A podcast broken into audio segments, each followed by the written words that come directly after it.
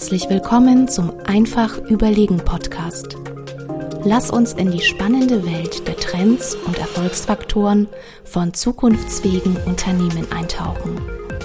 Und hier ist euer Gastgeber, Experte für Strategieentwicklung und digitaler Transformation von Familienunternehmen, Johannes Josnick. Ja, hallo und herzlich willkommen zur nächsten Folge des Einfach Überlegen Podcast. Heute mit dabei mein Kollege und Experte für Markt- und Vertriebsthemen Julian Fügele. Julian, hallo. Hallo Johannes. Auch heute wieder haben wir ein ganz, ganz spannendes Thema und wie könnte es anders sein, wenn heute ein Vertriebs- und Marktexperte mit dabei ist. Heute schauen wir uns mal an, was wäre, wenn Unternehmen anstatt Handelsagenturen nur noch eigene Vertriebsstrukturen aufbauen würden. Wir erleben das ja, dass viele Unternehmen in der letzten Zeit sehr stark gewachsen sind, auch in der Vergangenheit und teilweise gar nicht die Zeit hatten, eigene Strukturen aufzubauen und dann eben, um in verschiedene Märkte einzutreten, ja, sich mit Handelsagenturen dort verstärkt haben.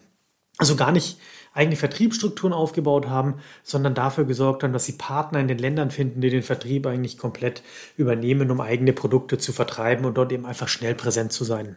Aber ist das denn wirklich der richtige Weg? Ähm, und sollten Unternehmen nicht vielleicht viel mehr eigene Vertriebsstrukturen ausbauen? Wie siehst du das? Tatsächlich haben wir Anfang des Jahres ein Projekt gehabt, wo wir uns genau dieser Diskussion gestellt haben. Ähm, wir hatten da einen Kunden aus dem Bereich Kunststoffherstellung in Europa groß geworden, ist vor vielen Jahren an den Punkt gekommen, ähm, dass er in den amerikanischen Markt einsteigen wollte und wie du es eben auch schon gesagt hast, er hat sich für einen Handelsvertreter entschieden. Warum hat er das getan? Er konnte recht schnell loslegen, er hatte keinen großen Invest. Und mittlerweile ist er an dem Punkt, dass der amerikanische Markt sein größter Markt ist. Er mit diesem Handelsvertreter extrem viel Umsatz erzielt und sehr gute Erfahrungen die letzten Jahre gemacht hat. Jetzt muss man sich einmal angucken, was das überhaupt bedeutet, so ein Handelsvertreter. Meistens sind das eigenständige Unternehmen, die im Namen ähm, der, der Firma arbeiten, für die sie ähm, die Produkte vertreten und eine Provision bekommen. Kein Fixum. In dem Fall, wie beschrieben, war das ganze Modell sehr erfolgreich. Jetzt ist der Kunde aber an, den, an die Grenzen gekommen. Der Markt, der amerikanische Markt, ist mit dem bestehenden Netzwerk des Handelsvertreters gesättigt und er würde ganz gerne neue Kunden ansprechen. Kunden, die der Handelsvertreter in seinem bestehenden Netzwerk nicht abdecken kann. Und jetzt waren wir genau an den Punkt gekommen, dass wir uns die Frage gestellt haben, wie machen wir weiter? Bauen wir einen eigenen Vertrieb auf in dem Markt? Arbeiten wir mit weiteren Handelsvertretern? Was sind die Vor- und Nachteile von dem Konstrukt? Hm. Wenn man sich das mal anguckt, ich glaube, ganz einfach ist die Lösung hier ja nicht. Also zu sagen, es ist entweder A oder B. Und ich glaube, was da mal ganz gut wäre, ist, wenn wir uns mal ähm, darauf fokussieren, was so die Vor- und Nachteile eigentlich von einer Handelsvertreterstruktur sind. Und ich würde mal ganz gern mit den Vorteilen anfangen. Du hast ja schon schön gesagt, naja, man kommt relativ schnell in den Markt rein.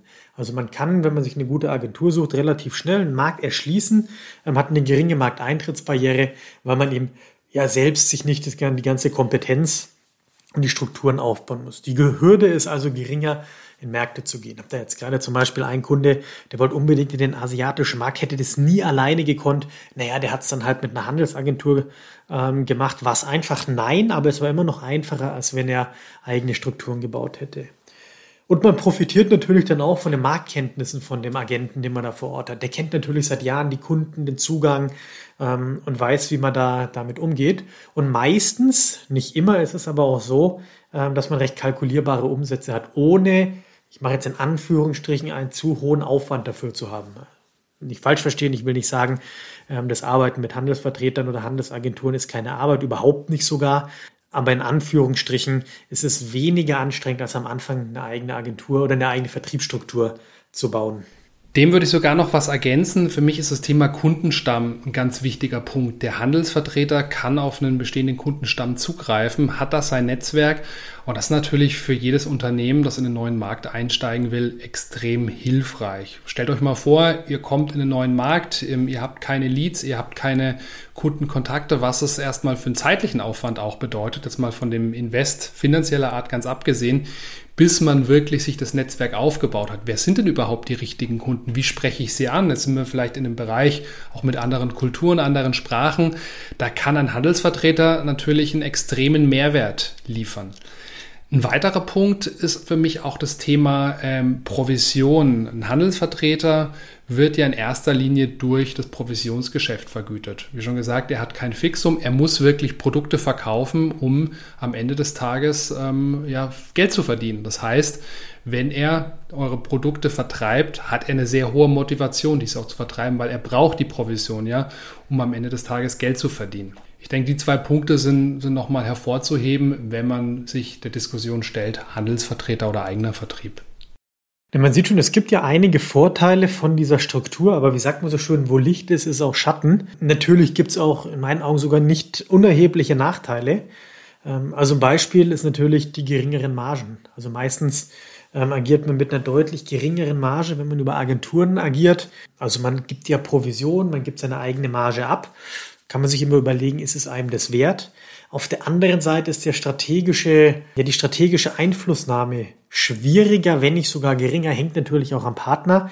Aber was ich ganz häufig bei Kunden erlebt habe, ist, dass man halt einfach deutlich weniger Einfluss darauf hat, strategische Maßnahmen umzusetzen oder einen Markt, eine Branche, einen Bereich wirklich strategisch zu bearbeiten. Weil in Anführungsstrichen die Handelsagentur ja sagt, naja, ich werde ja für die Provisionen bezahlt, ähm, naja, ich weiß schon, wie ich den Markt bearbeite. Also ist es auch so ein bisschen ähm, herausfordernd, wie man damit umgeht. Was natürlich auch nicht so ohne ist, ist das Thema ja, wie koordiniere ich denn das Ganze? Also natürlich braucht es viel Abstimmung. Auch wenn es außerhalb der Reihe ist, wird es immer komplizierter und schwieriger. Und, naja, man muss auch überlegen, man arbeitet hier doch irgendwie in dem Kundenverhältnis. Also auch da ist mit dem Thema Orderanfragen, Orderabwicklung etc. die Produktion dafür, auch das muss ja alles gehandelt und weitergegeben werden und ist quasi nochmal eine extra Komplexität, die man nicht hätte, wenn man es selber machen würde. Ich würde ganz gerne noch mal einen Punkt auch hervorheben, das Thema Exklusivvertriebsrechte und auch das Thema Auflösung eines Vertrags mit einem Handelsvertreter. Ich glaube, das sind auch zwei Punkte, die wir an der Stelle noch mal hervorheben müssen. Häufig haben die Handelsvertreter ja in ihrem Vertrag eine Klausel bezüglich Exklusivvertriebsrecht. Heißt, wenn der Endkunde jetzt ähm, mit ihrem Unternehmen verhandeln will, Geschäfte machen will und sie extern von dem Handelsvertreter in Kontakt treten wollen, müssen sie extrem vorsichtig sein, was in diesen Verträgen definiert ist. Ein weiterer Punkt, den ich angesprochen habe, ist das Thema Auflösen eines Vertrags. Ähm, irgendwann kommen Unternehmen häufig an den Punkt, dass sie sehr hohe Umsätze machen, wie jetzt auch in dem Beispiel von dem anfangs genannten Kunden. Und man kann eine recht einfache Rechnung aufstellen. Man kann sich einmal angucken, was würde ein durchschnittlicher ähm, Außendienstmitarbeiter in dem jeweiligen Markt kosten, was hätte man für Fixkosten, die man, die man abbilden muss und was hat man in den letzten Jahren für Provisionszahlungen leisten müssen. Und da kann man ja recht schnell, zumindest auf monetärer Ebene, mal vergleichen, was ein Außendienstmitarbeiter im Vergleich zum Handelsvertreter das Unternehmen kostet. Was man aber an der Stelle auch berücksichtigen muss, sind die teils extrem hohen Zahlungen, die bei einer Ablöse eines solchen Vertrags entstehen. Und ich glaube, dieser Punkt ist in dieser Betrachtung auch wichtig und zu nennen. Naja, und jetzt sieht man schon in meinen Augen, Eingangsfrage, ja, was wäre, wenn man nur eine eigene Vertriebsstruktur aufbauen würde? Ja, natürlich gibt es viele Vorteile, das zu tun, ähm, weil alle Nachteile, die wir gerade genannt haben, bei Handelsagenturen hat man eigentlich nicht in der Form, wenn man eine eigene Struktur dort hat. Einem muss aber bewusst sein, dass man die Komplexität im eigenen Unternehmen deutlich erhöht, dass man höhere Fixkosten im Unternehmen hat ähm, und dass der Aufwand, Märkte zu bearbeiten und zu erschließen, einfach deutlich höher ist. Und da stoßen halt, äh, das muss man auch ganz klar sagen, viele mittelständische Unternehmen an ihre Grenzen. Und von der Seite finde ich dieses Zielbild zu sagen, ja, wir wollen alles im eigenen Vertrieb zu haben. Naja, das ist vielleicht für manche Branchen, für manche Bereiche ist es gut und da funktioniert es gut. Aber je mehr und je kleinteiliger wir werden, denken wir mal an Fast Moving Consumer Goods, desto schwieriger wird es, es selbst mit der Struktur zu machen und desto eher steigt auch das Risiko für das eigene Unternehmen mit diesen festen Strukturen in anderen Märkten eben nicht so erfolgreich zu sein. Johannes, ich habe noch zwei Punkte, die mir gerade noch eingefallen sind, die wir, glaube ich, auch in die Diskussion nochmal noch mal aufgreifen müssen. Das eine ist das Thema, was für ein Produkt vertreibe ich überhaupt? Ich glaube, hier müssen wir uns auch die Frage stellen, ist mein Produkt ein kompliziertes Produkt? Wie intensiv muss ich meinen Vertrieb schulen? Beim Thema Handelsvertreter ist es immer sehr naheliegend, ein einfaches Produkt zu haben, das der Handelsvertreter schnell und unkompliziert an den Kunden ähm, vertreiben kann. Wenn mein Produkt aber jetzt sehr kompliziert ist und ich extrem viel Schulungsaufwand brauche, muss ich mir hier auch ganz offen die Frage stellen, ist der Handelsvertreter überhaupt bereit, befähigt, ähm, dieses Produktwissen sich anzueignen und das auch an meinen Endkunden überhaupt zu übertragen? Ich glaube, das ist der eine Punkt.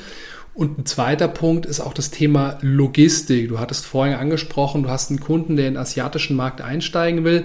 Da spielen ja auch diese ganzen Themen Zollpapiere, Shipping, ähm, der ganze Logistikpart eine extrem wichtige Rolle. Und viele Handelsvertreter mittlerweile, gerade wenn sie auch eine gewisse Größe erreicht haben, bieten ja den Vorteil, dass sie zum Teil auch den Unternehmen auch das ganze Thema Logistik und vor allem logistisches Risiko abnehmen. Ich glaube, den Punkt müssen wir bei der Diskussion auch nochmal aufgreifen. Das kann für viele Unternehmen Vorteil haben, je nach logistischer Kompetenz und spielt für mich eine ganz wichtige Rolle.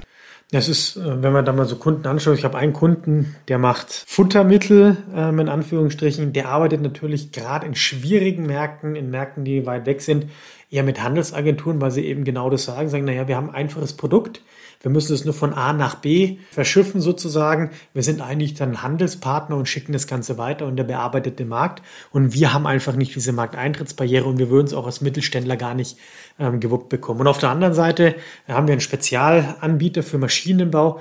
Naja, der hat natürlich seinen eigenen Vertrieb weltweit vernetzt. Warum? Naja, die Anzahl der Kunden ist überschaubar. Ähm, das Produkt ist hoch erklärungsbedürftig. Ja, und es muss so oder so in Deutschland produziert werden, weil da die einzige Produktion ist und dann in die Welt verschifft werden. Also da sieht man schon, es gibt da überhaupt keine Pauschalantwort, was richtig und was gut ist. Und auch eine Antwort auf die Frage, was wäre wenn, lässt sich da gar nicht so einfach ähm, geben. Weil es ist halt doch wieder ein sehr vielschichtiges Thema. Ähm, und man muss immer individuell schauen, was passt denn zum eigenen Unternehmen und was nicht. Je länger wir darüber sprechen, desto mehr Punkte fallen mir ein. Ähm, ich glaube, ein weiterer Punkt ist das ganze Thema Online-Vertrieb. Ähm, gerade Richtung Endkunden geblickt, haben wir in den letzten Jahren gemerkt, dass das Thema Vertrieb eigentlich keine regionalen Grenzen mehr kennt. Und auch unser Kunde, von dem ich zu Beginn gesprochen habe, hat bereits heute die Möglichkeit, einzelne Komponenten im Direktvertrieb an seinen Kunden zu bringen. Jetzt haben wir das Thema Exklusivvertriebsrecht angesprochen. In dem Moment, wo der Kunde in dem Markt einen Direktvertrieb, einen Online-Vertrieb starten will, muss natürlich der Handelsvertreter in irgendeiner Art und Weise entweder mit eingebunden werden oder zumindest vertraglich und rechtlich geregelt werden. Insofern hat auch hier die Möglichkeit des Online-Vertriebs nochmal ganz neue Dimensionen geöffnet. Und auch dieses Thema muss in der Überlegung berücksichtigt werden, Handelsvertreter oder eigene, eigener Vertrieb im jeweiligen Markt. Na, ich würde sogar noch eine Runde weiterspielen, selbst wenn ich nicht in einen eigenen Markt gehen will mit meinem Online-Bereich oder vielleicht gar keinen eigenen Online-Vertrieb habe, naja, habe ich viele Kunden die wahrscheinlich schon online sind. Ich denke jetzt gerade, bin ich wieder beim Beispiel aus der Modeindustrie. Naja, denk mal an Zalando, denk an Amazon. Für die gibt es keine Grenzen mehr. Die machen es äh, übergreifend. Das heißt, da werden plötzlich ganz neue Märkte erschlossen und das nimmt natürlich auch ein bisschen die Vormachtstellung von Handelsvertretern, Handelsagenturen in Ländern auch weg. Also wenn man halt relativ einfach sagen kann, naja, ich beliefere in Amazon und der soll bitte Markt XY, England, ähm, UK, Frankreich, was auch immer mit bedienen, naja, dann machen die das per Knopfdruck. Da brauche ich dann keine Handelsagentur mehr. Ja, ich bin dann äh, vielleicht nicht stationär, aber ich bin online doch äh, präsenter. Also auch diese Facette kommt immer mehr dazu und macht aber die Entscheidung nicht unbedingt leichter, wie ich damit äh, umgehe. Was für mich denn nur wichtig ist, und das ist äh, mal kurz angesprochen, umso wichtiger ist ein klares Vertragswerk. Ich hatte es jetzt bei einem Kunden, der tatsächlich absolute Exklusivrechte in einem Land seiner Agentur angeboten hat. Der musste auch dafür sorgen, dass dann die großen Onliner nicht in diese Märkte verkaufen, was tatsächlich einfach uncharmant ist ähm, und für den Kunden riesen Nachteil im Nachgang.